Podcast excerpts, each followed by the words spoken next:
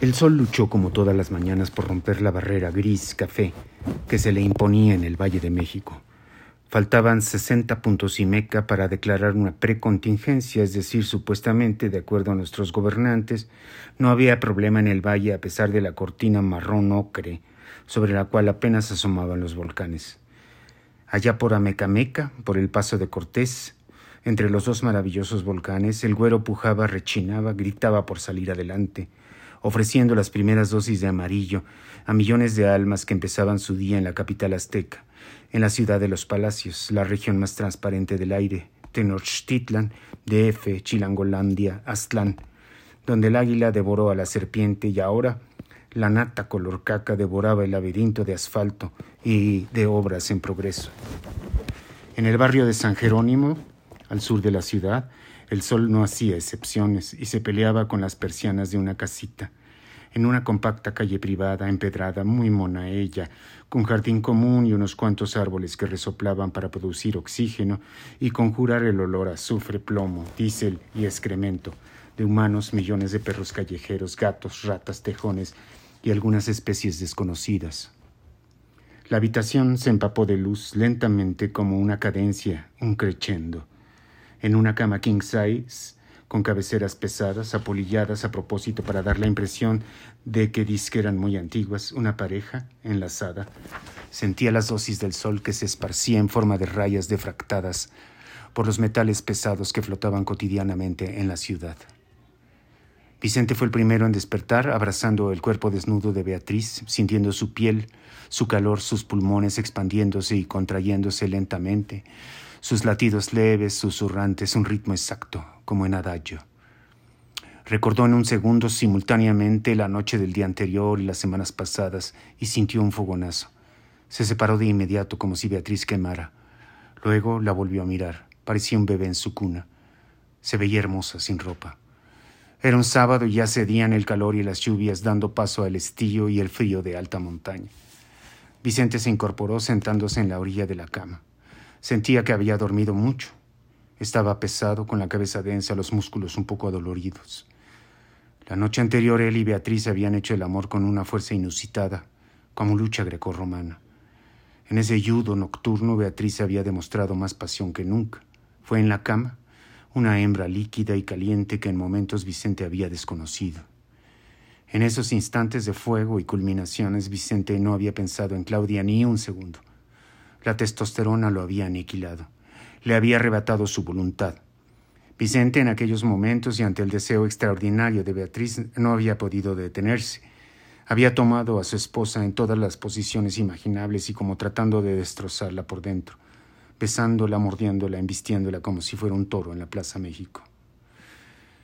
En mi cruda desnudez te confesé mi desamor. Después volví a humedecer mi mano en tu cálido estanque y me leíste tu primer poema. Después quedé igual de vacía. Nos desconocimos para perdernos. Luego miré tu bosque perpetuo. Te dije que no había amor en mis manos, solo el fatal dictado de mi animal. Dijiste que no te importaba. Yo sé que sí.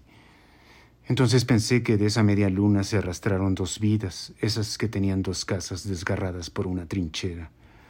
Ahora no recuerdo la boca que me hirió, sino la boca que encuentra mi calor, la boca que arde, que gime, que explota. Ya no veo tu rostro, veo tu cintura que me persigue por las noches, veo tu movimiento frenético, veo tu cascada caliente, mi boca en todos lados, tu boca en todos lados.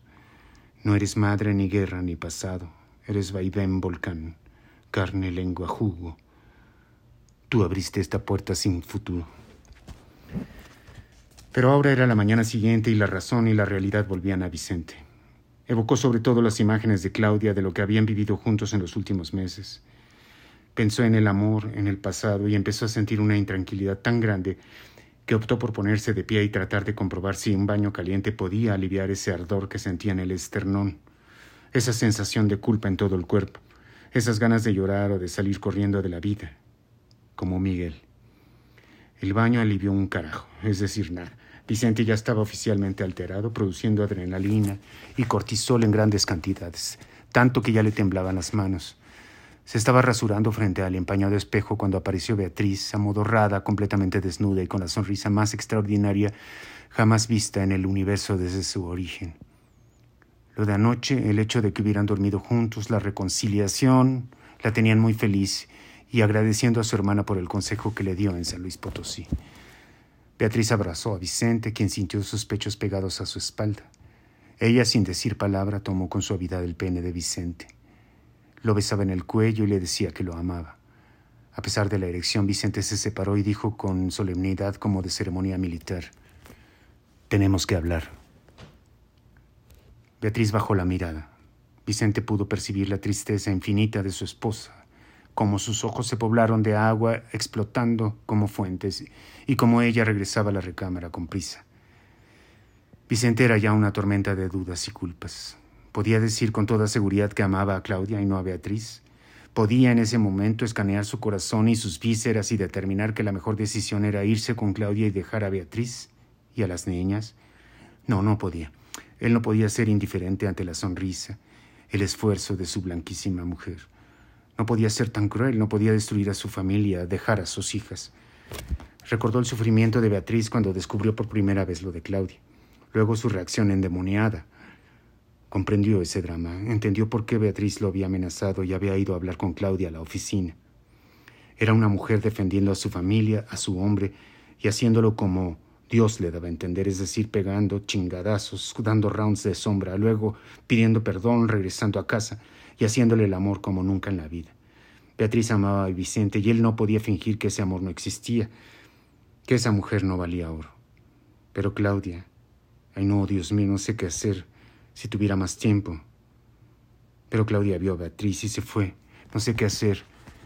Lo único que podía calmar la inquietud era una buena dosis de Jack Daniels, pero eran las siete de la mañana. ¿Qué hacer? ¿Le voy a decir a Claudia? ¿A Beatriz? Vicente decidió que tenía que hablar con la verdad, con ambas mujeres. Pero, ¿cuál era la verdad? No hay verdad cuando tu cuerpo es un manojo de miedos, culpas, deseos, arrepentimientos, pasiones. No hay verdad en el amor porque es la emoción más subjetiva del mundo. En esos momentos Vicente no podía distinguir entre las emociones que vibraban debajo de su piel. ¿Cuál era compasión? ¿Cuál amor verdadero? ¿Cuál deseo? ¿Cuál nostalgia? ¿Cuál miedo al fracaso? Quedarse con Beatriz no era, como dicen, mantenerse en su zona de confort. ¿No sería mezquino? Se cortó con el rastrillo y un hilo de sangre se escurrió por la barbilla y el cuello. Luego el lavabo se llenó de hemoglobina. Mal presagio. ¿Qué hacer ahora?